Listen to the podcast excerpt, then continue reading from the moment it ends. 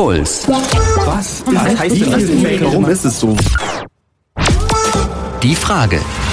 Eine Reporterin, zwei Wochen Recherche. Eine Frage. War Opa ein Nazi? Ich habe keine Ahnung, inwieweit meine Großeltern äh, dieser Bewegung und äh, dem Regime angeschlossen waren.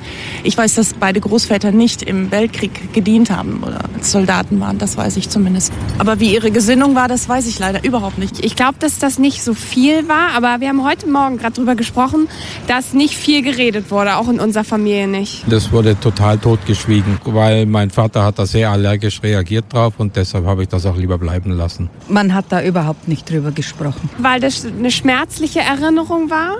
Kann aber auch sein, weil man irgendwie Schuldgefühle hatte oder das verbergen wollte. Also entweder verdrängen oder verbergen. Ich weiß nicht. Also das lief, glaube ich, eher die Vermutung eher harmlos ab, aber genaues weiß man eben nicht. Ne? Im Nachhinein fragt man sich, hätte man vielleicht doch mehr bohren müssen, mehr nachfragen, aber das ist nur Geschichte. Die leben leider nicht mehr. Aber manche unserer Großeltern, die leben eben doch noch. Und bevor es zu spät ist, bevor sie uns selbst nichts mehr erzählen können, reden wir heute über früher in dieser Frage. Es geht um die Nazi-Zeit. Es geht darum, was unsere Großeltern in dieser Zeit gemacht haben. Und Elli, du hast dir diese Frage gestellt, ganz persönlich. Gab es irgendwelche Hinweise darauf, dass dein Opa ein Nazi gewesen sein könnte? Nee, eigentlich gar nicht. Also bei uns zu Hause steht jetzt kein Foto von meinem Opa in SS-Uniform im Wohnzimmerschrank oder so. Und deswegen war ich eigentlich immer total überzeugt davon, dass meine Familie jetzt auch im Dritten Reich kein Fan von Hitler war. Ich muss ja zugeben, ich weiß gar nicht ganz genau, wo meine Eltern politisch standen. Über die Nazi-Zeit würde bei uns tatsächlich nie viel geredet und mittlerweile ist es bei mir tatsächlich zu spät. Meine Großeltern sind alle tot. Ja, mit der Geschichte könnten wir beide jetzt auch in der Statistik stehen. So der Klassiker, entweder ist es wie bei dir, man weiß es einfach nicht, weil man vielleicht auch nie nachgefragt hat, oder wie bei mir, man denkt, die Großeltern waren eben keine Nazis. Äh, das tun übrigens laut einer Umfrage 94 Prozent in Deutschland. Was ja irgendwie nicht sein kann, weil sonst wäre ja kaum jemand da gewesen bei den Reichsparteitagen, genau. in der Hitlerjugend, im Bund Deutscher Mädel und so weiter. Warum hast du denn in den letzten Wochen doch angefangen nachzufragen? Ich habe durch Zufall herausgefunden, dass meine Familie, ich nenne es jetzt mal eine Verbindung hatte zu einem ziemlichen Nazi-Promi, wenn man das so sagen kann, nämlich Josef Mengele. Und Josef Mengele war der Arzt, der in Auschwitz mitentschieden hat, wer umgebracht wird. Genau der.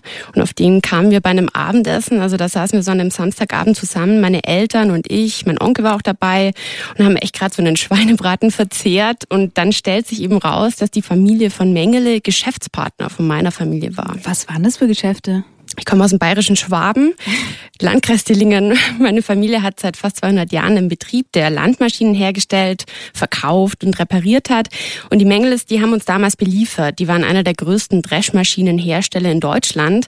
Aber bei diesem Abendessen kam dann eben auf, dass diese Geschäftsbeziehung so gut war, dass man sich eben gegenseitig auf Familienfeiern eingeladen hat.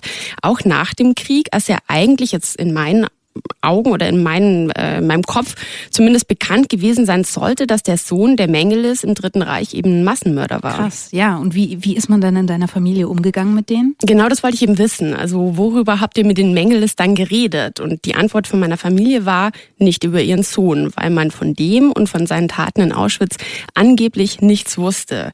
Wir haben dann noch total gestritten an dem Abend über diesen Punkt, weil für mich war das so, so ein Ding, das konnte ich irgendwie nicht glauben. Mhm. Und da habe ich dann angefangen, angefangen nachzurecherchieren, wo meine Familie denn eigentlich politisch gestanden ist in der Nazizeit. Das sind deine Hochzeitsfotos, oder? Das sind meine Hochzeitsfotos. Da ist man dann mit dem Landauer gefahren. Cooles Kleid hast du. Ich? Mhm. Das hat Anna Marisa gehabt. Cooles Kleid. Elli, da meinst du deine Oma oder an ihre Hochzeit? Ja, genau. Und das Hochzeitskleid von meiner Oma, das, wie sie sagt, ihre Schwester Annemarie schon mal anhat, ist wirklich cool. Das Foto, über das wir da sprechen, das wir da zusammen anschauen, stammt aus dem Jahr 1949. Da hat sie meinen Opa Johann geheiratet. Und es sieht alles so aus wie die Gartenparty ihres Lebens. Damals war es üblich, dass sich das Brautpaar mit allen Gästen einzeln fotografieren lässt. Und jetzt rate mal, wer bei diesem Bild, das wir da gerade anschauen, mit dabei saß. Und das ist die Familie Mengele. Guck. Der Alte war ein Schulkamerad zu meinem Vater. Der hat dich da umarmt. Der da. Mhm. Und das ist der Sohn Dr. Karl Mengele. Und das ist die Martha. Seine Frau. Aber die Martha hat doch später einen Josef Mengele geheiratet. Mhm. Ja, eben, das haben alles die bewerkstelligt wahrscheinlich. Mhm. Ja, aber... Aber ein gutes Foto, gell? Mhm. Und das war eine ganz attraktive Frau, die Martha. Okay, Moment mal. Also diese attraktive Frau, die Martha, hat dann Josef Mengele geheiratet, den KZ-Arzt. Ja, genau. Martha ist auf diesem Bild noch die Frau von Josef Mengeles Bruder. Aber als der gestorben ist, hat Martha nochmal geheiratet und zwar Josef Mengele. Und das ist ganz schön krass. Aber wir müssen hier, glaube ich, nochmal genauer erklären, warum und wer dieser Mann eigentlich ist. Josef Mengele, der Massenmörder von Auschwitz. Josef Mengele wird 1911 in Günzburg im bayerischen Schwaben geboren. Er studiert Medizin und meldet sich im Dritten Reich freiwillig zur Waffen-SS. Zwischen 1943 und 1945 ist Mengele Lagerarzt im Vernichtungslager Auschwitz. Er steht an der Rampe und wählt aus, wer von den Deportierten in die Gaskammer muss und wer nicht. Er überwacht die Vergasung seiner Opfer und führt außerdem menschenverachtende medizinische Experimente an Häftlingen durch. Vor allem Kinder, Zwillinge und Kleinwüchsige interessieren ihn. Ihnen injiziert er unter anderem Krankheitserreger und Fremdstoffe und führt chirurgische Eingriffe bei lebendigem Leib ohne Narkose durch. Nach Ende des Krieges hält man Mengele für tot. Erst in den 60er Jahren werden die deutschen Strafverfolgungsbehörden auf ihn aufmerksam. Da ist Mengele aber längst nach Südamerika geflohen, wo er mit anderen NS-Kriegsverbrechern wie Adolf Eichmann in einer deutschen Kolonie lebt. Im Jahr 1979, also über 30 Jahre nach Kriegsende, stirbt Josef Mengele bei einem Badeurlaub in Brasilien. Er geht schwimmen, hat einen Herzinfarkt und ertrinkt. Bis zu diesem Zeitpunkt hat ihn seine Familie aus dem schwäbischen Günzburg ununterbrochen finanziell unterstützt.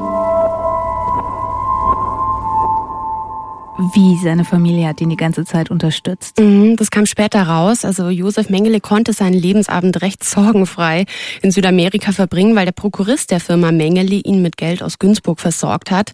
Der war so der Mittelsmann, der übrigens nie dafür zur Rechenschaft gezogen wurde, weil schon verjährt, als es rauskam. Und es das heißt, dass die Familie die ganze Zeit wusste, wo der meistgesuchte, wo einer der meistgesuchten Kriegsverbrecher ist und sie hat ihn unterstützt. Das heißt, die Leute auf den Hochzeitsfotos von deinen Großeltern wussten alles? Davon ist auszugehen und deswegen wollte ich von meiner Oma wissen, ob sie die Familie auf ihrer Hochzeit eigentlich mal auf den verschollenen Sohn angesprochen hat. Ach, da wussten wir lange nichts. An 60 vielleicht haben wir erst von Auschwitz erfahren. Ich habe alle Kind. Der Karl, und der Alois. Aber den Josef habe ich nie gesehen. Aber ich meine, sonst weiß man ja auch von seinen Bekannten und Freunde, was die ihre Kinder machen, ob die verheiratet sind und so. Und ja, das wusste ich alles nicht. Ich habe erst, äh, wie die, das Aufkommen ist von dem Auschwitz und dass so der Josef Mengele beteiligt war, erst von dem erfahren. Aber als es dann rauskam, hat man da mal mit denen drüber gesprochen oder haben die irgendwas gesagt? Mit denen selber? Niemals. Ja, die werden sich hier da was zum Sagen. Und auch, dass die den unterstützt haben so lange, wie findest du das? Was tut der Familie nicht? Gell? Was tut der Familie nicht? Was tut eine Familie nicht, sagt Ellis Oma. Selbst für einen Massenmörder möchte ich dazu sagen. Und ich finde es auch irgendwie krass, dass sie sagt, erst in den 60ern hat sie von Auschwitz erfahren. Kann das sein? Das kann schon sein. Also die Aufarbeitung der NS-Zeit ist in Deutschland ganz schön schleppend angelaufen. Da hatte man ja auch erstmal andere Dinge zu tun, so Wiederaufbau nach dem Krieg und dann kam auch schon das Wirtschaftswunder und da wollte man halt wohl lieber Likörchen trinken als über Hitler mhm. sprechen. Und ähm, Auschwitz ist glaube ich, wirklich erst mit den ersten Auschwitz-Prozessen ins deutsche Bewusstsein gerückt und das war 1963, also fast 20 Jahre nach Kriegsende. Ähm, komisch finde ich das jetzt von unserem jetzigen Wissensstand natürlich trotzdem, weil für uns ist ja Auschwitz jetzt das Symbol für das vielleicht widerwärtigste Kapitel in der Menschheitsgeschichte. Mhm. Ich kann mir vorstellen, dass es gar nicht so einfach war, dann mit der Oma drüber zu reden und zu diskutieren. Oh, frag bloß nicht. Naja, vielleicht schon ein bisschen. Dafür sind wir ja hier in dieser Sendung. Und ja, wir hören jetzt gleich mal, was dein Vater von dieser ganzen Geschichte weiß und erzählen kann. Denn eigentlich sind unsere Eltern ja theoretisch noch mal näher dran an der Nazizeit. Musik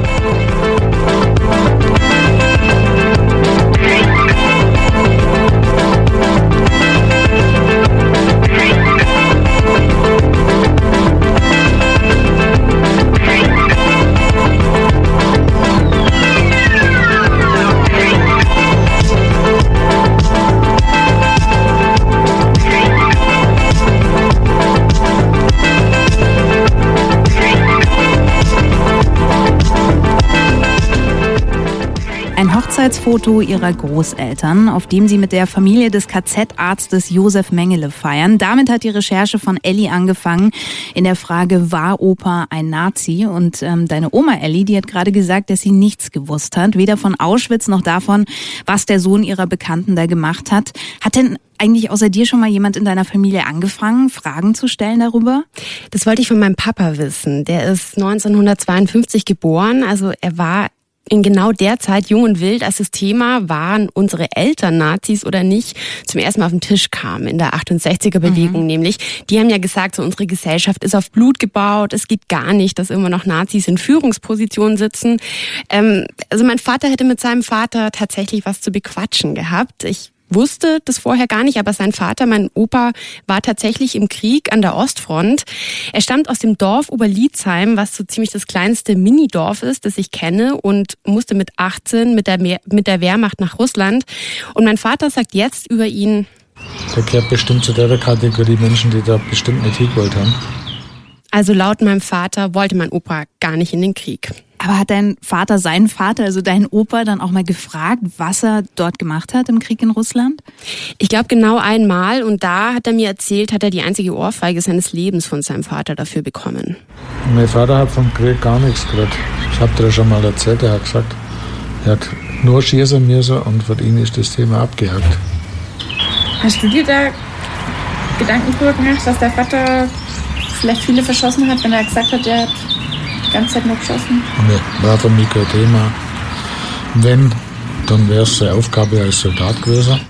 Das sagt mein Papa über seinen Vater im Krieg. Es war also nie ein Thema bei uns. Aber dieses Verdrängen, dieses nicht drüber reden, das scheint ja nicht nur ein Phänomen bei euch zu sein in eurer Familie, oder? Nee, ich kann stolz sagen, wir sind damit nicht alleine. Es ist eigentlich der Klassiker.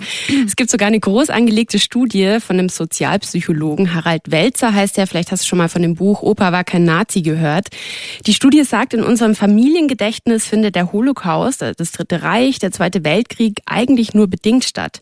Also entweder erzählt man sich Geschichten von den Entbehrungen in der Kriegszeit oder Erlebnisse aus der Zeit werden zu Heldengeschichten verklärt. Ähm, kennst du ja wahrscheinlich auch so. Der Opa erzählt vom Krieg, mhm. aber geschossen haben immer, haben immer nur die anderen, jetzt mal so überspitzt gesagt. Ja, ich kann mich vor allem immer an Geschichten über Bananen erinnern. Das ist okay. total krass, weil einer meiner Großväter war bei der Marine tatsächlich, hat seinen okay. Kindern, auch meiner Mutter, dann immer Bananen mitgebracht, wenn er wieder nach Hause gekommen ist. Und ähm, das wurde mir dann eben auch so erzählt. Und da ist in meinem Kinderkopf tatsächlich dann so aus dem U-Boot ein Bananenkutter geworden. Mhm. Und die, also diese ganze Geschichte über über diese Zeit natürlich auch sehr harmlos, viel zu harmlos rübergekommen. 99 Luftballons statt Bomben. Ne? Genau. Ne? Ja, interessant ist ja jetzt, welche Schlüsse wir, also die Enkelgeneration aus dieser Art zieht, eben diese unschöne Zeit in der Familie anzusprechen. Du meinst diese Art, da nicht drüber zu reden? Genau. Also es gibt eine repräsentative Mnet-Umfrage, nach der knapp die Hälfte der Interviewten glauben, dass ihre Eltern oder Großeltern dem Nationalsozialismus negativ gegenübergestanden hätten. Also knapp die Hälfte. 26 Prozent meinen sogar, dass ihre Familie Verfolgte unterstützt hätte und 13 Prozent glauben, dass ihre Familie am aktiven Widerstand beteiligt war, der, wie wir wissen, leider minimal klein war. Ja, dann kann da irgendwas nicht stimmen. Nee, vor allem wenn du anschaust, wie viele von ihrer eigenen Familie glauben oder wissen, dass sie dabei gewesen sind. Das sind nur sechs Prozent, die in der Umfrage gesagt haben, dass ihre Familie den Nazis positiv gegenübersteht und nur ein Prozent hat zugegeben, dass die eigenen Vorfahren an NS-Verbrechen beteiligt waren. Ja, so scheinen auch wir uns dann die Vergangenheit unserer Familien schön zu denken. Mhm. In Wirklichkeit müssen es natürlich mehr gewesen sein. Ähm, sag mal, Elli, NS-Verbrechen gab es ja auch in Russland, wo dein Opa mit der Wehrmacht war. Hast du dazu irgendwas rausgefunden? Mhm. Und zwar gestern erst.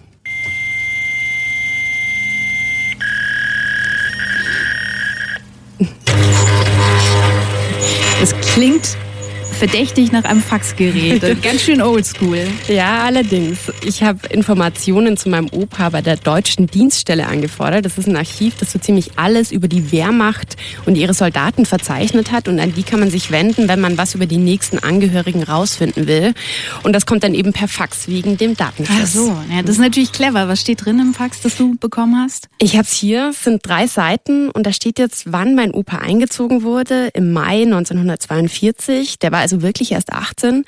Mm, und dann ist der erst in die jetzige Ukraine gekommen, nach Sevastopol, später dann nach Leningrad mhm. und am Ende war er bis in Lettland oben. Zweimal war er verwundet, das steht da auch. Ähm, außerdem steht noch dabei, in welchem Bataillon und von welchem Regiment er war. Das sind ja zu Infos, die verstören mich so ein kleines bisschen. Ich finde es einerseits so krass, dass mein Opa mit 18 aus seinem Dorf von der Krim bis zur Ostsee gekommen Allerdings. ist. Das das kann ich mir gar nicht vorstellen. Das tut mir fast ein bisschen leid. Mhm. Und andererseits im nächsten Schritt müsste ich ja jetzt eigentlich nachforschen, was das denn für ein Bataillon war. Also über das kann man ja vielleicht auch was rausfinden, ob vielleicht äh, was über Kriegsverbrechen dieses Bataillons bekannt ist. Und da muss ich ehrlich sagen, da weiß ich gerade gar nicht, ob ich das so genau wissen will. Hm. Jetzt weißt du zumindest schon mal, wann dein Opa wo genau mhm. war im Krieg. Aber weißt du eigentlich auch, ob dein Opa in der NSDAP war? Also alle, mein Vater, meine Oma, und alle, die ich gefragt habe, sagen nein. Also es gab kein einziges NSDAP-Mitglied in unserer Familie. Und das hat mich dann in der Recherche zu meinem Uropa gebracht, äh, also dem Vater meiner Oma, Josef Dietrich. Mhm. Der hat damals nämlich den Ton angegeben in unserer Familie, war so um die 50 äh, in der Zeit des Dritten Reichs und der war angeblich gegen Hitler. Jetzt könnte ich gemein sein und sagen, genau wie die anderen 50 Prozent, von denen wir hier schon gehört haben, die 50 Prozent aus der Umfrage, die auch alle glauben, dass ihre Familie angeblich gegen Hitler war. Ja, ich wollte das natürlich überprüfen, vor allem weil mein Uropa wohl wirklich ein interessanter Mensch war. Der wird so ein bisschen wie der Don beschrieben, unserer Familie. Noch heute reden immer wieder alle von ihm. Also er war angeblich kein Mann der großen Worte, ähm, er war leidenschaftlicher Feuerwehrmann, hochtalentierter Turner und natürlich auch im Familienbetrieb am Start als Mechanikermeister. Aber um rauszufinden, wo er politisch stand, konntest du ja jetzt nicht einfach googeln, oder? Nee, aber man kann ins Stadtarchiv gehen dafür. So, also, jetzt sind wir im Standesamt Höchstädt an der Donau und wir haben jetzt hier diesen Geburtseintrag, suchen wir jetzt, von Ihrem Uropa. Uropa. Dietrich. Mhm. Genau, Familienname Fee. Dietrich. Dietrich? Ja, genau. Okay. So hieß die Sippe früher. Okay, dann. Können Sie die Schrift nur lesen? Ja, einigermaßen. Also Sie meinen 1884. 1884. Jetzt brauchen wir den Vornamen. Josef. Der Dietrich Josef. Da haben wir schon mal hier. Dietrich Josef. Genau. Mhm. Das ist der Original-Geburtseintrag. Vor dem unterzeichneten Standesbeamten erschien heute der Persönlichkeit nach bekannt der Mechaniker Karl Dietrich, Wohnhaft zu Lutzingen, Hausnummer 84. Damals hat es eine Hausnummer gegeben. Katholische Religion und zeigte an, dass von der Crescens Dietrich, ah, Götz, also alle brav katholisch bei dir in der Family. Ja, was denkst du denn? also das Standesamt war die erste Spur zu meinem Uropa, aber da stand natürlich nicht, in welcher Partei er war. Und konntest du das irgendwo anders noch rausfinden? Ich habe es versucht. Ähm, kleiner Cliffhanger oder kleiner Hinweis eigentlich zu dem, was kommt. Man kann zum Beispiel im Stadtarchiv alte Stadtratsprotokolle durchschauen und da gucken, ob er irgendwann sich zu Wort gemeldet hat oder Thema war oder äh, sich irgendwie irgendwo positioniert hat. Und da bist du dann also hin? Genau. Da muss man so im Rathaus in den Keller und da dann riecht, da riecht dann alles nach altem Papier.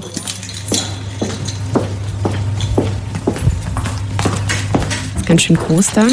Hier unten ist seit 1581,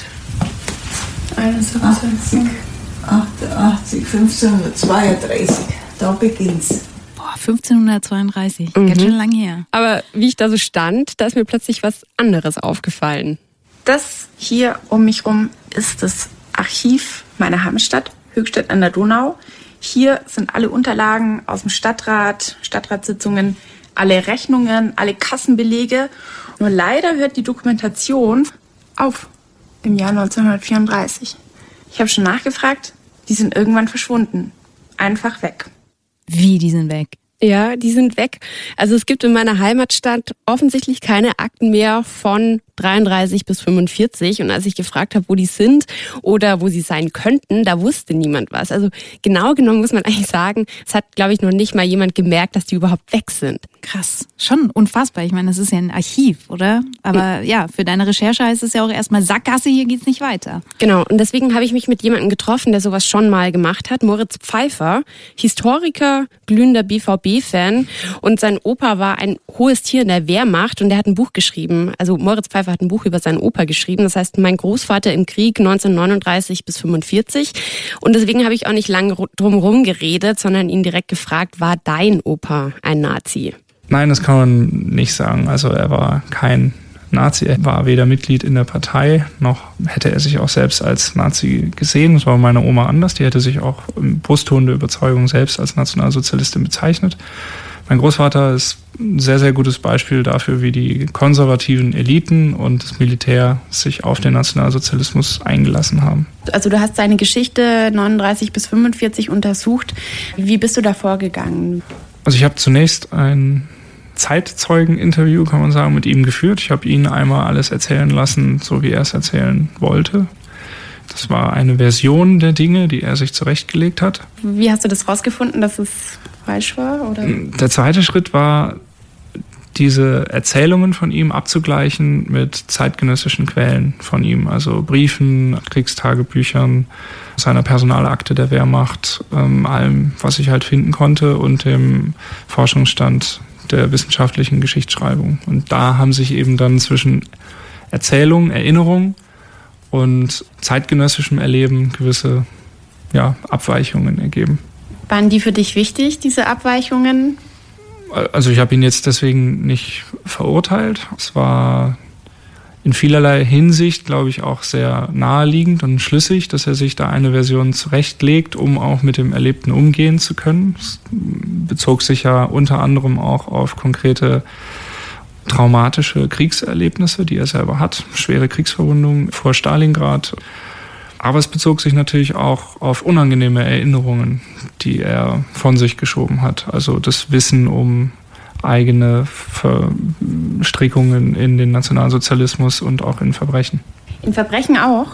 Also in dem Sinne, dass er halt Teil der Wehrmacht gewesen ist und Teil jener Truppen, die zum Beispiel in der Sowjetunion dafür gesorgt haben, dass die Haupttäter von SS und auch andere Wehrmachtseinheiten ihre Opfer habhaft werden konnten. Also wenn es die Wehrmacht nicht gegeben hätte, die die Gebiete erobert hat, wären auch die Juden nicht erschossen worden.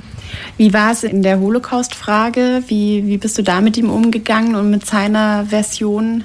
Also ich habe ihn natürlich auch gefragt, was er wusste und das war interessant zu beobachten, dass er da eigentlich vier Reaktionen hatte. Die erste war ganz reflexhaft, wir haben von nichts gewusst. Dann habe ich nochmal nachgefragt und vielleicht gab es ja Gerüchte oder irgendwie hat man über Gerüchte was gewusst. Dann hat er gesagt, ah ja, das stimmt schon. Also über, über Gerüchte wusste man. Das hatte ich auch, ja, und dann hat man schon gehört und die Bekannte hat dann erzählt. Genau, also die erste Reaktion war erstmal komplett, da war gar nichts. Die zweite war, okay, gerüchteweise hat man was gehört. Und dann beim, im dritten Schritt wusste er dann auf einmal auch verschiedene Details.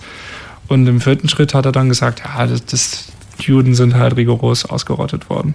Ich würde gerne von deiner Interviewtechnik lernen. Also sowas habe ich nicht gehört. Manchmal muss ich sagen, ich versuche mich auch einfach dumm zu stellen. Also vor diesem, die Juden sind rigoros ausgerottet worden, habe ich gesagt, ja, glaubst du denn, der Himmler hat es quasi selber gemacht und der Hitler wusste gar nichts davon? Und dann ist er halt so ein bisschen aufbrausend geworden und hat dann halt gesagt, ja, der Hitler war verantwortlich, der musste wissen, was der Himmler macht und dass die Juden rigoros ausgerottet wurden. Also das waren dann seine Worte. Das war meine Interviewtechnik. Also Also lernen wir von Moritz Pfeiffer unter anderem, dumm stellen ist auch eine Interviewtechnik. ja, natürlich. Und natürlich muss man auch bei den eigenen Großeltern genau nachfragen, weil jede Erinnerung natürlich auch nur eine Version der Geschichte ist und weil man mit Geschichte, wir reden hier ja vom Dritten Reich, auch erstmal klarkommen muss. Dann gucken wir doch mal, ob das bei deiner Oma auch funktioniert und äh, du die Tipps von Moritz da gebrauchen kannst. Was hat die eigene Familie in der NS-Zeit gemacht? Das wollen wir wissen. Und äh, da lernen wir auch gleich deine Uropa noch ein bisschen genauer kennen, den Don.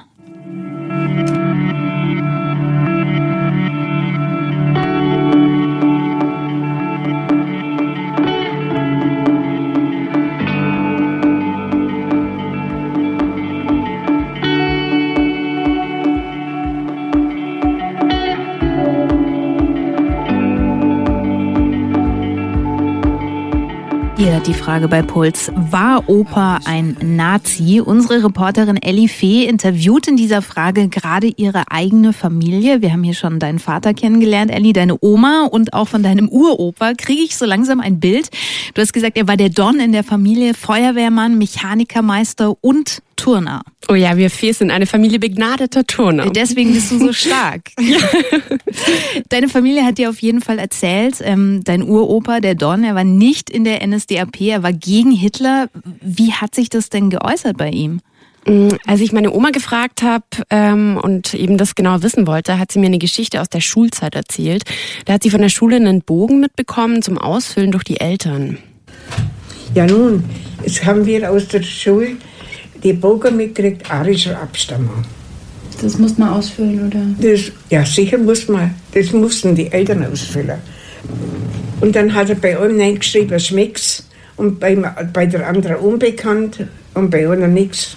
Okay, also halt hat es nicht ausgefüllt sozusagen. Er hat es nicht ausgefüllt, ja. Aber das hätte ja Problem. Weil ja, das war ja wahrscheinlich schon die Erhebung der Judenverfolgung, was? Sind sie arischer Abstammung? Und wie war das dann?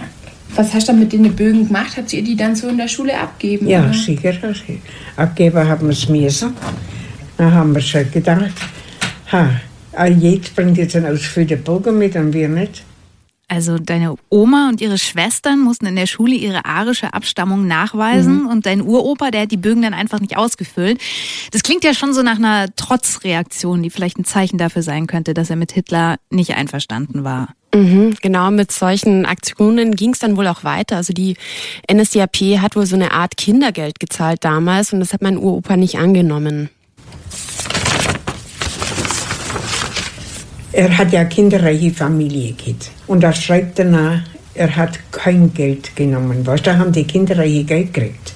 Er hat kein Geld genommen. Da. Satz danach. Reichsbund Deutsche Familie. Unterstützung nicht angenommen. Eben. Die haben die Kinder halt nach ihrem Ding erzogen, was? Und diesen Zettel, auf dem das draufsteht, den hat deine Oma immer noch? Mhm, ja, meine Oma ist sowas wie die heimliche Familienarchivarin bei uns. ähm, interessant bei diesem Zettel war, dass da auch was zu den politischen Positionen von meinem Uropa stand. DAF, was heißt denn das? NSDAP nein, SS nein, Waffen SS nein, Gestapo nein, ist alles neu. Mhm, alles nein. Klingt schon fast nach einem Beweis, oder? Kein NSDAP-Mitglied, dein Uropa. Ja, und ich muss sagen, als ich das gesehen habe, da war ich schon ein bisschen froh, dass ich, jetzt nicht, dass ich meiner Familie nicht geglaubt habe, aber ich wollte jetzt nicht im gleichen Fehler aufsitzen wie viele von uns, einfach mal davon ausgehen, dass die eigene Familie zu den Guten gehört hat, nur weil es eben diese Geschichten gibt, die man sich so erzählt. Also eine dieser Geschichten war auch, einmal hat mein Uropa angeblich die Bayern-Fahne rausgehängt, als die SA im Ort äh, einen Umzug machte und man eigentlich mit einem Hakenkreuz beflacken sollte. Hatte das irgendwelche Folgen für ihn damals? Mein Uropa war tatsächlich mal in Haft und ähm, noch ein anderes Mal, als er mit einem anderen prominenten Namen aus der Nazizeit in Verbindung gebracht wurde. Diesmal aber nicht Mengele, sondern Stauffenberg. Okay, und zu diesem Mann müssen wir an dieser Stelle auch noch ein bisschen mehr sagen. Graf von Stauffenberg, der Hitler-Attentäter von der Wolfsschanze. Klaus Schenk Graf von Stauffenberg wird 1907 in Jettingen im bayerischen Schwaben geboren. Er macht Karriere in der Wehrmacht, wird Offizier und leistet Adolf Hitler den Treueeid. Dennoch schließt er sich im Herbst 1943 Kameraden aus Wehrmacht, Adel und konservativen Kreisen an, die eine Widerstandsgruppe gegründet hatten. In der Überzeugung, dass allein das Militär mächtig genug für einen Umsturz ist, planen sie die Operation Walküre. Das Ziel, das Ende des Krieges und die Wiederherstellung des Rechtsstaats. Das Mittel, Hitler beseitigen. Am 20. Juli 1944 wird Stauffenberg zu Adolf Hitler in die Wolfschanze bestellt.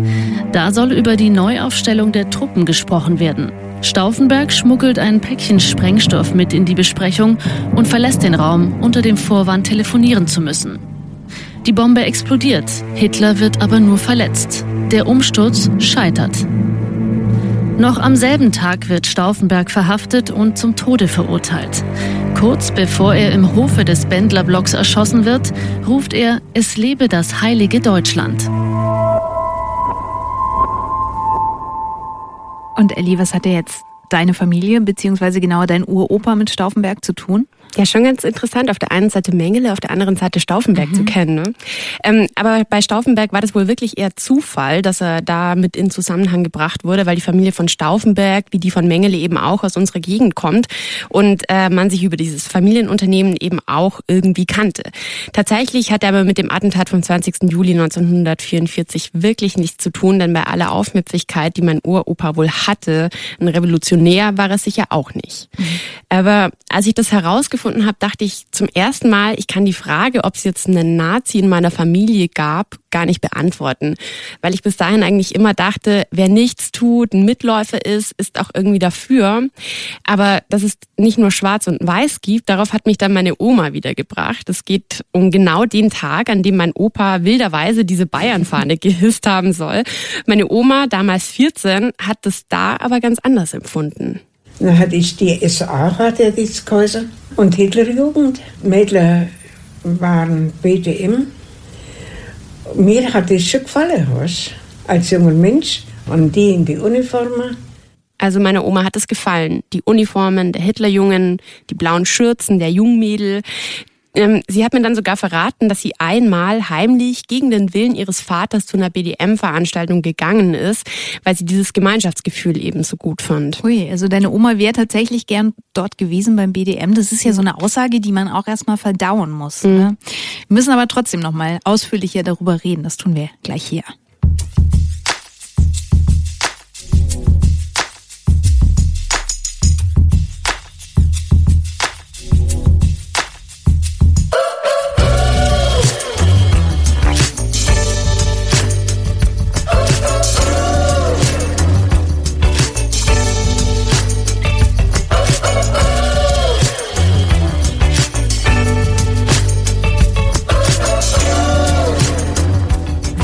Opa ein Nazi, ist unsere Frage. Unsere Reporterin Ellie Fee hat ihre Familie interviewt. Sie hat in Archiven recherchiert, sich durch alte Fotoalben gewühlt. Es ist ganz schön anstrengend und aufreibend in der eigenen Familie zu recherchieren, mhm. habe ich bis hierhin den Eindruck. Und man muss schon auch auf Überraschungen gefasst sein. Dein Opa und dein Uropa waren keine Nazis, wie es ausschaut, aber deine Oma, die hat vorhin diesen Satz gesagt, ihr haben die Männer in den Uniformen gefallen und ähm, zu einem Treffen vom BDM, also vom Bund Deutscher Mädel, was ja so die Entsprechung zur Hitlerjugend war, ist sie auch mal hingegangen, heimlich. Ja, man muss ja sagen, meine Oma war damals total jung, deswegen war sie sicher auch kein Nazi. Also sie ist 1924 geboren. Aber mich hat es trotzdem ein bisschen gewurmt, weil ich mich automatisch gefragt habe, wo meine Oma eigentlich stand oder mhm. was sie eben dazu gebracht hat, dass sie, dass sie das so gut fand. Also habe ich mich noch mit meiner Tante Barbara getroffen. Sie ist die ältere Schwester von meiner Oma. Sie war 20 bei Kriegsbeginn und genau wie meine Oma durfte sie auch nicht in den BDM, also nicht mal in den Turnverein, weil ihr Vater eben gegen die Nazis mhm. war. Und sie hat mir erzählt, dass sie deshalb in der Schule Schule von den anderen echt gemieden wurde. Ja, du, wir sind auch von den Schulkameraden gemieden worden und jedes Wort so und so umgedreht und weitergegeben. Hattet ihr da Angst auch mal? Dass euch ja, da haben wir schon Angst gehabt. Vor was? Du, als Schulmädel, wenn du gemieden wirst und nur für die Anschauung von deinem Vater so blöd anguckt wirst, das ist nicht schön. Das könnt ihr euch nicht vorstellen. Ich weiß nicht, ob du das verstehst, wenn du als Kind nirgendwo dabei bist. Deine Schulkameraden, die sind alle in der Uniform gewesen. Deiner Oma, der hat ja die Uniform immer so gut gefallen. Haben mitgemacht und sind mitmarschiert. Da bist du dann schon irgendwo allein gelassen. Das ist so ein komisches Gefühl, das ich da hatte nach dem Interview, weil ich war einerseits so heimlich stolz auf meinen Uropa, dass er dagegen war. Mhm. Und ähm, dann ähm, erzählt mir meine Tante Barbara dann eben später, dass sie auch dagegen revolutioniert hat, gegen dieses Gefühl eben, dass sie durch die politische Position von ihrem Vater hatte. Die Revolution war nur klein, aber die Wehrmacht hatte gerade einen großen Sieg gefeiert. Und da dachte meine Tante Barbara, jetzt zeige ich eben auch mal Flagge. Wir haben Österreich sind wir einmarschiert. Frankreich haben wir den Krieg gewonnen, wenn man so sagen darf. Mhm. Gell? Und dann haben wir gedacht, jetzt kaufe ich Hitler vorne, ein Hakenkreuz vorne und haben die gehisst. Dann ist der Papa gekommen, wer hat denn bei uns ein Hakenkreuz vorne gehisst? Und ich gesagt, ich. Dann hat er gesagt, schämst dich nicht. Und dann ist er runter. Aber weißt du, die Reaktion von uns, unsere Männer haben gesiegt. Gell? Das war so, dass du dir dachtest, so super. Man muss, man muss die Leute auch ehren. Gell? Also hat deine Großtante eine Hakenkreuzflagge gekauft, sie gehisst, dafür dann Anschluss bekommen von deinem Großvater. Mhm. Aber sagt heute, erklärt dir das heute mit den Worten, man muss die Leute auch ehren. Das ist schon krass, sowas zu hören, oder? Von, von seiner Tante, Großtante. Naja, das meinte ich vorhin mit äh, unsere Frage, war Opa ein Nazi? Die ist in meinem Kopf dann total explodiert. Ja. Ich, also ich muss an dieser Stelle kurz betonen, dass ich meine Oma und auch meine Tante Barbara echt total lieb habe und dass ich niemals ein Urteil über sie fällen würde. Und dass mir vollkommen bewusst ist, dass die zu der Zeit total jung waren. Aber ich wusste trotzdem nicht, wie ich sowas jetzt einordnen soll. Klar waren die keine Nazis, aber sie haben mir erzählt und ich bin dankbar dafür, dass sie da so offen waren, wie sehr sie sich haben anstecken lassen. Und das ist schon eine krasse Erkenntnis, bei der ich allerdings lange keine Ahnung hatte, wie ich das jetzt journalistisch einordnen soll. Ja, verstehe ich. Was hast du dann gemacht? Ich habe mich mit jemandem getroffen, dessen Oma sich ähm, offensichtlich hat anstecken lassen von dieser Hitler-Begeisterung, die auch dabei sein durfte. Daniel Koska heißt der. Daniel ist 23, seine Oma 92 und die beiden kommen aus Stuttgart und sprechen schon immer viel über den Krieg. Es war immer Thema bei denen. Und jetzt hat Daniel auf der Seite reddit.com ein AMA gestartet. Ask Me Anything heißt es und bedeutet, die User können seiner Oma über die Hitlerzeit Löcher in den Bauch fragen. Ja, also seit ich Geschichte in der Schule habe, glaube ich, habe ich angefangen, sie zu fragen. Also ich rede schon ewig mit ihr immer drüber und ähm, habe jetzt halt gedacht, dass es halt total interessant ist, wenn ich das Wissen halt noch mit anderen Leuten teile. Und darauf bin ich halt gekommen, als ihr Gesundheitszustand so schlecht geworden ist, weil ich halt gemerkt habe, okay, es hätte schon vorbei sein können. Also da hat nicht mehr viel gefehlt. Und ja, da lernt man das Wissen zu schätzen einfach, weil man denkt, das hätte jetzt auch schon weg sein können. Und in dem Moment habe ich halt gedacht, teile ich das halt mit anderen. Tja, und jetzt macht Daniel AMA, also Ask Me Anything mit seiner Oma auf Reddit. Jetzt erschreckt nicht, wenn ihr sie hört, wenn es gleich ein bisschen lauter wird. Daniels Oma hört nämlich nicht mehr so gut. Ja, die Idee ist ziemlich interessant. Also, ob sie halt Hitler selbst gesehen hat. ja, ähm, Was willst du denn sagen? Ob du einen Hitler gesehen hast? Mit dem Adolf? Ja. Hitler? Ah ja, der hat uns besucht in Berchtesgaden. Ja, da, da seid ihr mit der Hitlerjugend gegangen Ja, auf einen der Ausflug. Jugend, mit der Hitlerjugend waren und, und BDM war. Ha ja, Freunde. Ja, was, was habt ihr gemacht in Berchtesgaden? Ha ja, gewandert, gesungen, gelernt. Was haben wir gemacht? Nichts Besseres. Da war es schön, BDM war schön, ja. Und der Adolf, der Adolf, ist- der ist neben mir gestanden. Wo war denn das?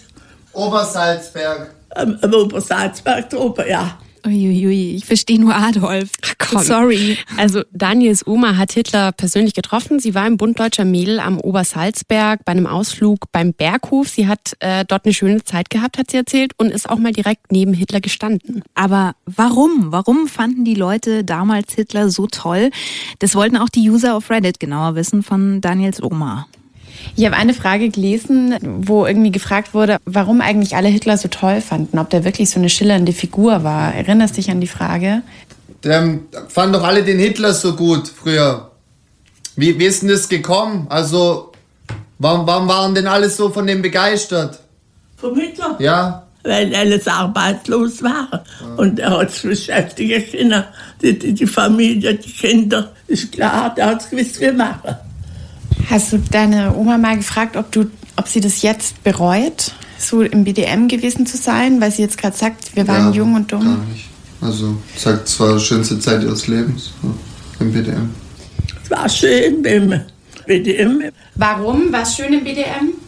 Hatte die Heimabend. Wir haben, wir haben Handarbeiten gemacht, wir haben Lieder gesungen, wir, haben, wir sind halt immer mittwochs äh, zusammengekommen, gell. Und mein Bruder, der war ja Hitlerjugend, den hat es eigentlich gut gefallen, gell.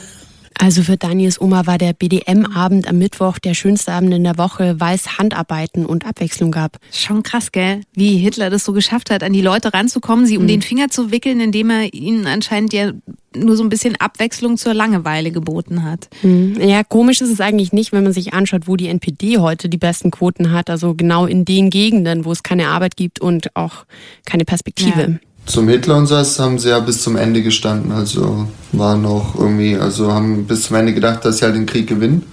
Aber hier wurde halt alles verbombt und gegen Krieg war sie ja immer. Also für Hitler, aber gegen Krieg sozusagen. Was? Hm, ja, was? Ja, und? Sie möchte wissen, ob die Stimmung gegenüber Hitler gekippt ist. Also ob sie dann irgendwann negativ geworden ist. Ja, wie, wie meinst in welcher Hinsicht? Waren da nicht viele dagegen? Haben nicht viele gesagt, der Hitler ist doof und Krieg ist doof? Nein, nein, nein, nein, nein, nein, nein, nein. Niemand? Da ich nie was gehört. Da war immer populär, da war immer da. Aber auch als sie überall die Bomben runtergekommen sind. Ah, auch noch.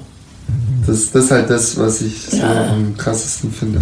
Dass halt bis zum Ende, obwohl hier überall Menschen sterben und, und Bomben runterkommen, dass man halt bis zum Ende an, an Hitler halt dann festgehalten hat und das alles gut fand, was er gemacht hat. Und das fand ich richtig krass, konnte ich gar nicht glauben, dass halt so schlimm war, sag ich mal.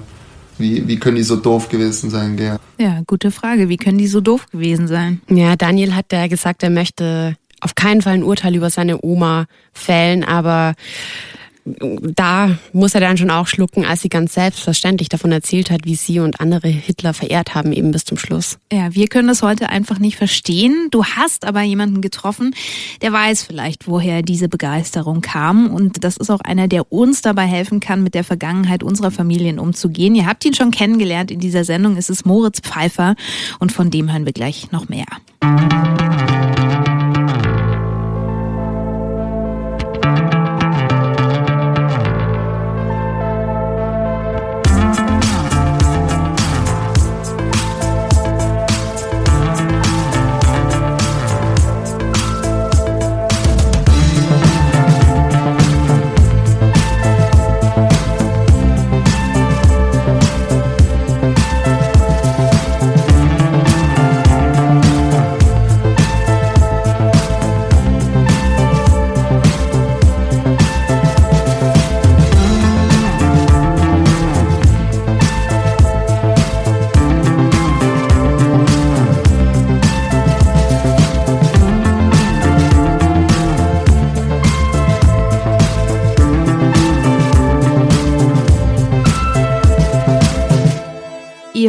Frage, war Opa ein Nazi? Und jetzt gehen wir mal ganz kurz weg von unseren Omas und Opas und reden darüber, was diese Frage eigentlich für uns bedeutet. Wie gehen wir denn damit um? Also lieben wir mhm. unsere Oma immer noch, auch wenn sie die Abende beim Bund Deutscher Mädel immer noch mit leuchtenden Augen beschreibt, so wie hier gerade die Oma von Daniel, ähm, dem Reddit-Phänomen oder anderes Beispiel, können wir unseren Opa immer noch respektieren, auch wenn er am Vernichtungskrieg in Russland teilgenommen hat, so wie der Opa vom Historiker Moritz Pfeiffer.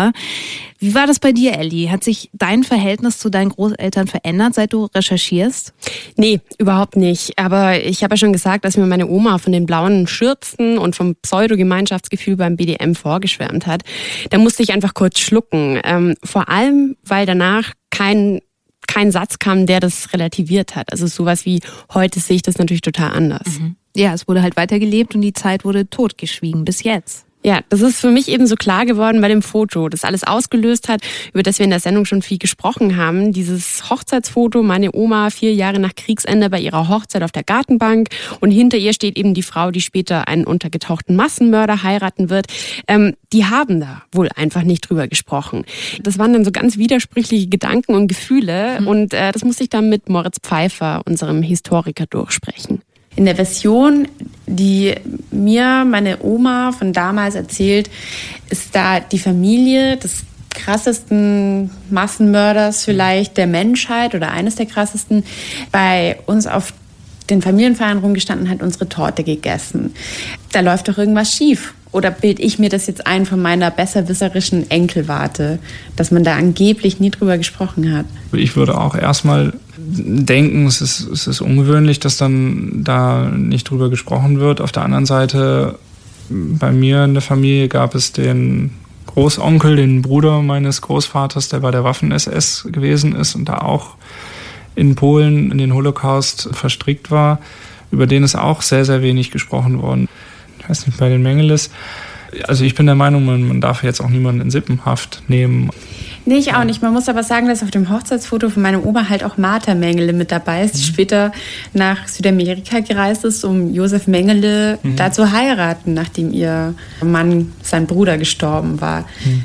Sagen wir mal so, da ist die NS-Geschichte auf einmal sehr nah an der eigenen Familie dran. Aber das ist, denke ich, auch eine grundlegende Tatsache, mit der wir uns auch irgendwo abfinden müssen, dass Nationalsozialismus und Holocaust jetzt halt nun mal ein Bestandteil unserer Familiengeschichten sind, den man auch nicht wegdiskutieren kann. Ich würde mir dann aber trotzdem so ein ehrliches Geständnis wünschen, dass die Leute nicht ständig sagen, wir haben nichts von Auschwitz gewusst.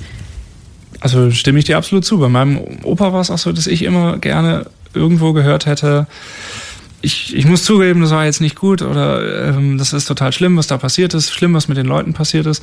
Das ist ihm nicht über die Lippen gekommen. Also er konnte das nicht ausdrücken. Er hat es nicht angezweifelt, dass es passiert ist. Hat schon gesagt, es stimmt, es ist passiert. Aber er hat sich jeder Wertung, auch jedem Gefühl irgendwie verschlossen. Aber mir war vorher klar, und das hat sich auch nicht geändert, dass ich meinen Opa liebe und dass ich ihn gar nicht anklagen wollte. Also du konntest ihn so getrennt betrachten. Einerseits dein Großvater, andererseits die Person, die in der ich Wehrmacht war. Ich würde gar nicht sagen, dass es getrennt war. Das war mein Opa, der da in der Wehrmacht war. Und das war mein Opa, der, der da Offizier war und in, in Russland an diesem Vernichtungskrieg teilgenommen hat. Das war schon mein Opa. Damit macht man es sich auch zu leicht, wenn man das dann irgendwie versucht zu trennen. Man muss sogar viel mehr verstehen, wie verhält sich eine solche Person, die man so kennt und so schätzt, mit den liebenswerten Eigenschaften, die sie hat. Wie kann es geschehen, dass jemand halt Teil von zum Beispiel einem solchen Vernichtungskrieg wird? Ich kriege das noch nicht so ganz zusammen mhm. im Kopf ja, vielleicht ist das eine Sache, dass ich glaube, dass ich für mich nicht behaupten kann, dass ich das anders gemacht hätte. Ich kenne meine Begeisterungsfähigkeit für Dinge, ja, also BVB. Ja, hier sind überall BVB-Sachen. Ich bin BVB-Fan jetzt. Das ist keine Ahnung, wenn man das jetzt versucht zu übertragen. Das ist vielleicht hinkt das Beispiel, aber dann eine Begeisterungsfähigkeit, die meine Großmutter entwickelt hat für den Nationalsozialismus also ganz blöd gesprochen, der Adolf Hitler war für die Generation der Justin Bieber von der Generation heute. Und wenn man da nicht sensibilisiert ist, wie, haben, wie ist es heute, ist es völlig klar. Du hast 15 verschiedene Medien und 180.000 verschiedene Internetseiten, wo man sich informieren kann. Du kannst Meinungen überprüfen. Und damals war es halt nicht so. Das entbindet dich nicht davon, dass du auch selber nachdenken konntest. Und dass man das auch anders hätte sehen können. Das haben ja auch viele anders gesehen. Aber von dieser Begeisterungsfähigkeit jetzt halt in meiner Familie her, denke ich halt, äh, gut, vielleicht wäre es mir genauso ergangen. Und deswegen bin ich da vorsichtig, dann das zu verurteilen. Ja, es kommt ganz oft der Satz so, das könnt ihr euch gar nicht vorstellen. Ja, genau. Also, und ich glaube, auch da ist was Wahres dran und gleichzeitig ist auch das zu kurz. Also damit kann man sich auch nicht rausreden. Also so ein Satz stimmt schon. Der hat schon seinen wahren Kern. Und er ist trotzdem falsch. hört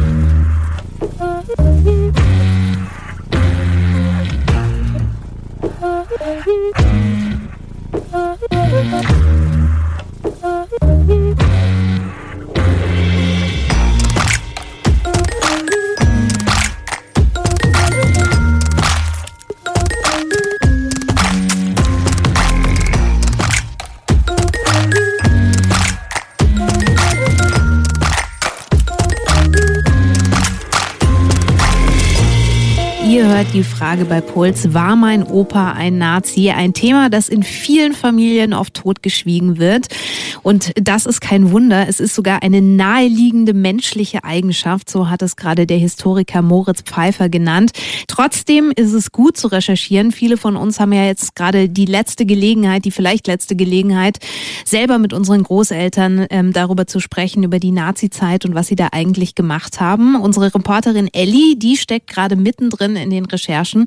Und du hast dir nicht nur bei Moritz Pfeiffer Rat und Inspiration geholt, Elli, sondern auch bei einem anderen, der diese Recherche schon hinter sich hat. Mhm, bei Raphael Dwinger. Und bei dem war es nämlich schnell klar, dass er keinen Heiligen als Opa hatte.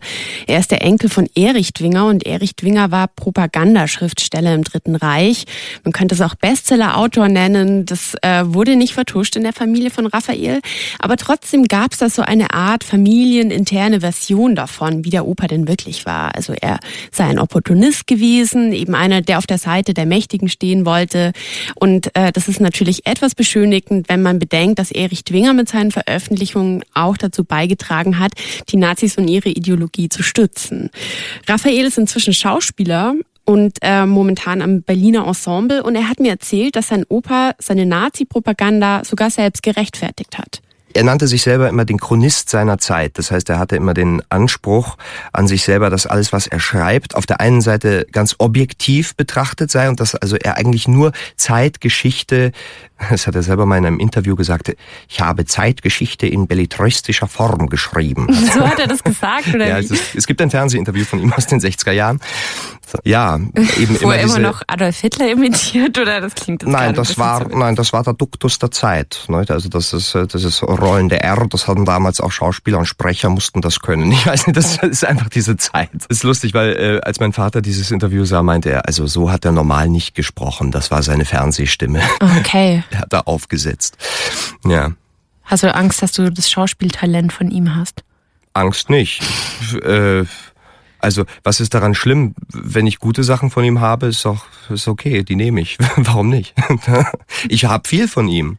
Einmal den Wunsch, Schauspieler zu werden, habe ich von ihm. Meine große Liebe zum Reiten und zu Pferden habe ich von ihm.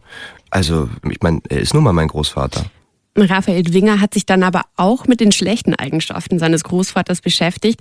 Er hat zusammen mit Tobi Ginsburg, einem Freund und Theaterkollegen, angefangen zu recherchieren und sich die Schriften von seinem Opa nochmal genauer angeschaut. Ähm, sie wollten einen Theaterabend draus machen und im Zuge dieser Recherche hat er schlimme Tatsachen über seinen Opa herausgefunden.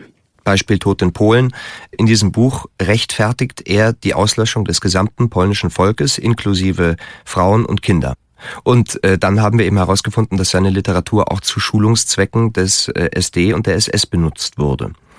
So, also ich finde, Volksverhetzer war er, ja. Dann haben wir zwei Bananenkisten im Heimatmuseum in Seeg, wo er gelebt hat, gefunden, in denen also unveröffentlichte Schriften auch von ihm äh, waren. Und dort haben wir einen Bogen, Schreibmaschinen beschriebenes Papier gefunden, unveröffentlicht, äh, ein Text, der hieß, das war Theresienstadt. Und darin beschreibt er die Befreiung Theresienstadts durch die Rote Armee und die Tschechen, aber eben aus der Sicht eines BDM-Mädels, das dort dann äh, gefoltert, vergewaltigt werden auf die grausamste Art und Weise. Und dann äh, sagt er eben nicht nur äh, die Russen und die Tschechen sind es, sondern vor allem die Juden. Und das ist so grauenhaft und vor allem das hat er naja, ganz klar, auch wenn kein Datum drauf ist, aber er muss es nach 45 geschrieben haben. Das heißt zu einem Zeitpunkt, als er aus reinem Opportunismus das nicht mehr hätte schreiben müssen. Also von daher denke ich, wer so etwas schreibt, der ist dann doch vielleicht ein Nazi. Du hast gesagt, die Recherche, die war ganz schön anstrengend. Gab es so einen Moment bei dir, wo dir irgendwie schlecht geworden ist, wo du dir dachtest, so, boah, das stellt jetzt meine Welt auf den Kopf und, und mein Bild von meiner Familie? Ja, die gab's. Tatsächlich habe ich für einen kurzen Moment, habe ich gesagt zu Tobi, ich ändere meinen Namen, Ja, echt? meinen Nachnamen. Ja, Dass du nicht ich, mehr Dwinger heißen Ja, wolltest. nach der Lektüre dieses Textes habe ich gesagt, ich will meinen Namen ändern. Was hat dich dann so fertig gemacht bei den Dingen, die du da entdeckt hast? Einmal, ich denke, einmal zu akzeptieren, dass mein Bild, das ich von meinem Großvater habe, nicht stimmt. Dass das Bild, das mein Vater mir vermittelt hat, dass äh, ich das äh, anzweifeln muss. Ähm, also das tatsächlich dadurch, weil das hat ja was mit meiner eigenen Identität zu tun, das ist ja mein Großvater, dass ich dadurch meine eigene Identität in Frage gestellt habe, dass ich alles in Frage gestellt habe. Das Theaterstück, das Raphael jetzt zusammen mit seinem Freund Tobi Ginsburg aus dieser Familiengeschichte geschrieben hat, gemacht hat und schon aufgeführt hat, heißt Nestbeschmutzung. Stelle ich mir aber auch nicht so einfach vor, mit der Nazi-Vergangenheit des Opas so detailliert dann an die Öffentlichkeit zu gehen. Ja, das äh, fiel ihm, glaube ich, auch nicht einfach. Andererseits hat er mir aber auch erzählt, dass das für ihn und sein Selbstverständnis wiederum wahnsinnig wichtig war, da mal einen Strich drunter zu ziehen. Also das auch mal wirklich ehrlich anzusprechen und dass er das übrigens, äh, äh, das ist jetzt ein kleiner Hinweis an dich, Karline, allen empfehlen kann, es bei der eigenen Familiengeschichte auch mal zu machen. Inzwischen muss ich sagen, es ist überhaupt nicht mehr schlimm für mich zu sagen, mein Großvater war ein Nazi, weil ich es irgendwie akzeptiert habe. Ich würde sagen, dass ich jetzt ein friedlicheres Verhältnis habe, weil ich jetzt besser weiß, über wen ich da spreche. Davor geisterte da immer so ein, ein Mann durch die Familie. Es, es, es, es schwang immer irgendetwas mit und ich konnte es nicht genau definieren. Inzwischen kann ich es definieren und insofern würde ich sagen, bin ich, kann ich jetzt mit dem Thema leichter umgehen. Wenn ich vor fünf Jahren über ihn gesprochen habe, dann habe ich innerhalb des Gespräches immer selber so Verteidigungshaltungen von meinem Vater übernommen. Ich habe äh, eigentlich nach jedem Satz äh, noch hinterhergeschoben, er war aber kein Nazi, er war Nationalist, er war sehr rechts, er war Antikommunist, aber er war kein Nazi. Und ich werde mich damit wahrscheinlich mein Leben lang beschäftigen, aber hoffentlich ein bisschen unverkrampfter, als ich es noch vor ein paar Jahren getan habe. Aber hast du mal das Gefühl gehabt, dass du deinem Großvater auf irgendeine Art und Weise verzeihen musst? Nö, nö, verzeihen. Du hast ja Nö. zwischendurch überlegt, ob er vielleicht ein, ein Arsch war oder so. Ja, ja. Also das, was er getan hat im Dritten Reich, das äh, kann ich ihm nicht verzeihen. Aber ich kann ihn nicht vollkommen äh, verleugnen. Er war nun mal mein Großvater. Ohne ihn wäre ich nicht auf dieser Welt. So, aus sagt der Schauspieler Raphael Dwinger. Ihm geht's also besser, seit er ein Theaterstück gemacht hat, in dem er die Nazi-Vergangenheit seines Opas aufarbeitet. Das ist, finde ich, eine Geschichte, die Mut macht, sich ähm, ja vielleicht mal durch die eigene Familiengeschichte zu wühlen. Kann ich nur empfehlen. Ja, du machst ja auch gerade einen ziemlich aufgeräumten Eindruck eigentlich, aber vielleicht täuscht es auch. Wir sind ja noch nicht am Ende mit unserer Frage, war Opa ein Nazi? Dafür gehen wir jetzt mal zurück an den Esszimmertisch von der Oma unserer Reporterin Ellie. Also was ich mich halt immer frage, du sagst jetzt, ihr habt von Auschwitz nichts gewusst. Nein. Aber habt ihr nicht irgendwie mitgekriegt, dass Juden abgeholt werden?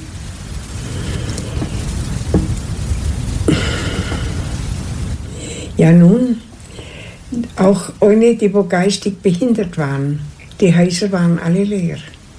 Gell? Ja, wir hatten das gesagt. Die Walli von Rützingen. Und die hat einen Bruder gehabt. Und er hat gesagt, jetzt ist schon nicht mehr da. Die haben alles unwerte Volk vernichtet. Es war schon, ja, da hast du schon recht, eine berechtigte Frage. Weiß sie, wo er dann hinkommen ist? Ja, wir haben halt danach gesagt, der ist wie mit, mit den Juden, nicht? Aber der Opa hat von der Juden, denke ich, schon gewusst, nicht? Ähm, aber du warst ja bei Kriegsende, warst ja dann schon über 20 eigentlich. Ja. Hast dann. Ähm, Da hat man aber noch lange nichts gewusst von dem Auschwitz. Von Dachau, ja. Oh Mann, das ist nicht so leicht für euch, Ellie, oder? Dieses Gespräch zu führen. Man hört euch an, dass es ganz schön schwierig ist. Ja, das war es auch wirklich. Also ich habe vor allem auch gemerkt, wie schwer es meiner Oma fällt, darüber zu sprechen und kam mir dann auch so bescheuert vor, so wie die besserwisserische, besserwisserische Enkelin, die da jetzt antrappt und sagt so, ich konnte nicht glauben, dass man von Auschwitz nichts gewusst hat und so. Ähm, sie erwähnt ja Dachau, ähm, das war ja zumindest offiziell ein Arbeitslager und es gab wohl tatsächlich Leute, die sie auch kannte, die da inhaftiert worden sind und dann aber auch wieder freigekommen sind. Und wie gehst du jetzt um mit dieser Info? Also eigentlich wolltest du ja was anderes hören. Ja, ich habe da echt drüber nachgedacht, aber ich glaube das jetzt. Es ist meine Oma und ich glaube ihr, Punkt. Und das ist jetzt eben auch eine Erkenntnis aus dieser Recherche, dass es wahrscheinlich mega schwer war, in dieser Zeit zu leben und mit der Sache umzugehen und dass meine Oma vielleicht sogar Angst hatte, dass ich ihr jetzt Vorwürfe dafür mache. Aber jetzt haben wir zumindest mal damit angefangen mit diesem Thema und wer weiß, vielleicht kriege ich ja noch mehr raus. Also darum ging es mir ja auch. Was rauskriegen, rauskriegen, was meine Familie im Dritten Reich gemacht hat und nicht Urteile fällen. Jetzt müssen wir uns nur noch überlegen, was machen wir denn mit diesem Wissen? Mhm. Was wollen wir aus den Geschichten unserer Omas und Opas lernen? Darüber reden wir gleich.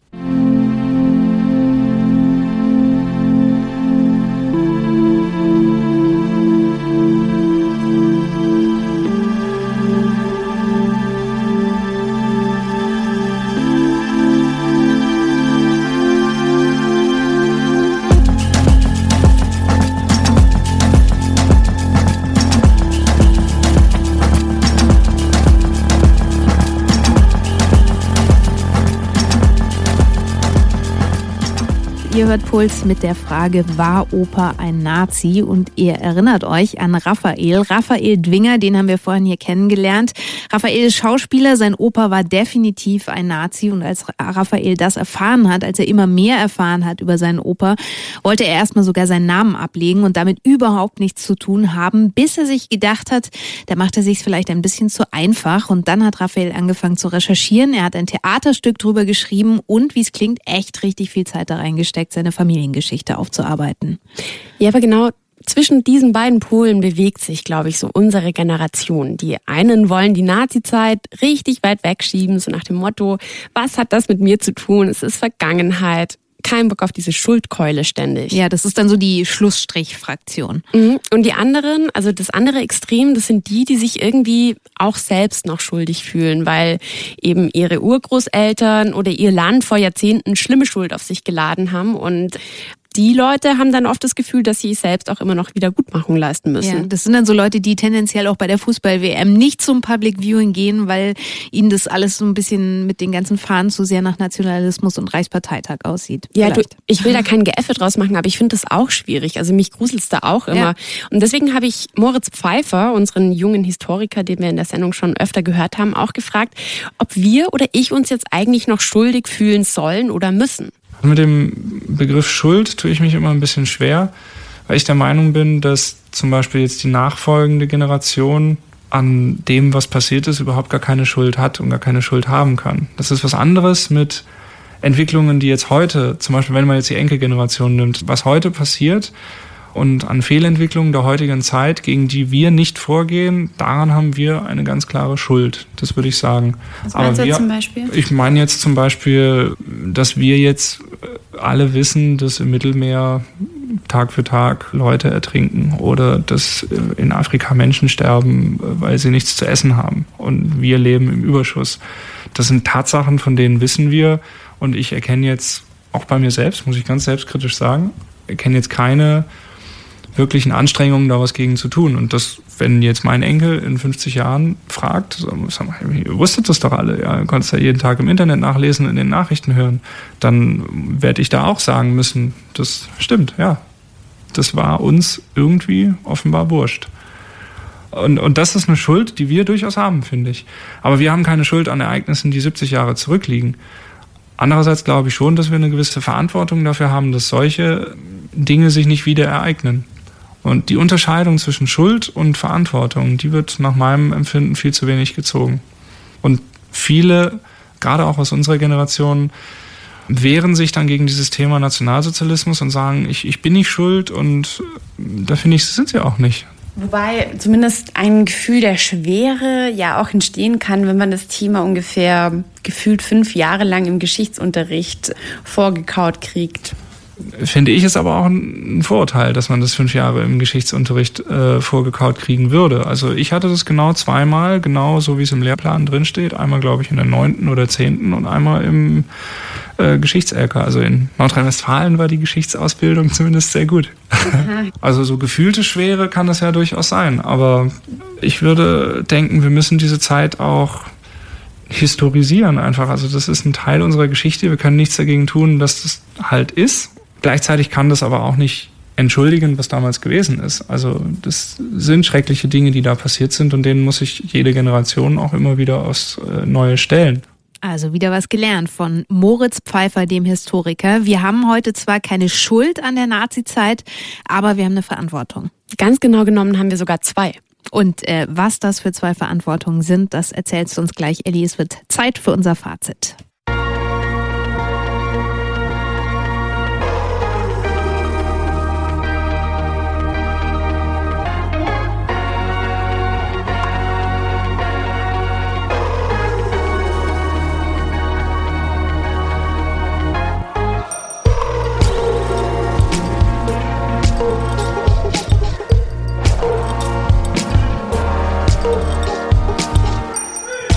War Opa ein Nazi? Zwei Wochen lang hat unsere Reporterin Ellie Fee jetzt recherchiert in ihrer eigenen Familie und ähm, ja, es sieht so aus, als wäre dein Opa kein Nazi gewesen, Ellie. Ja, alle anderen glaube ich auch nicht und ich muss offen zugeben, darüber bin ich auch recht froh. Wir haben aber auch schon gehört, du hast noch viel, viel mehr gelernt in den letzten Wochen. Fass doch bitte nochmal zusammen. Was sind die wichtigsten Sachen, die du mitnimmst aus dieser Frage? Es sind eigentlich zwei Sachen. Also wir, die Enkelgeneration, wir müssen uns jetzt um zwei Dinge kümmern.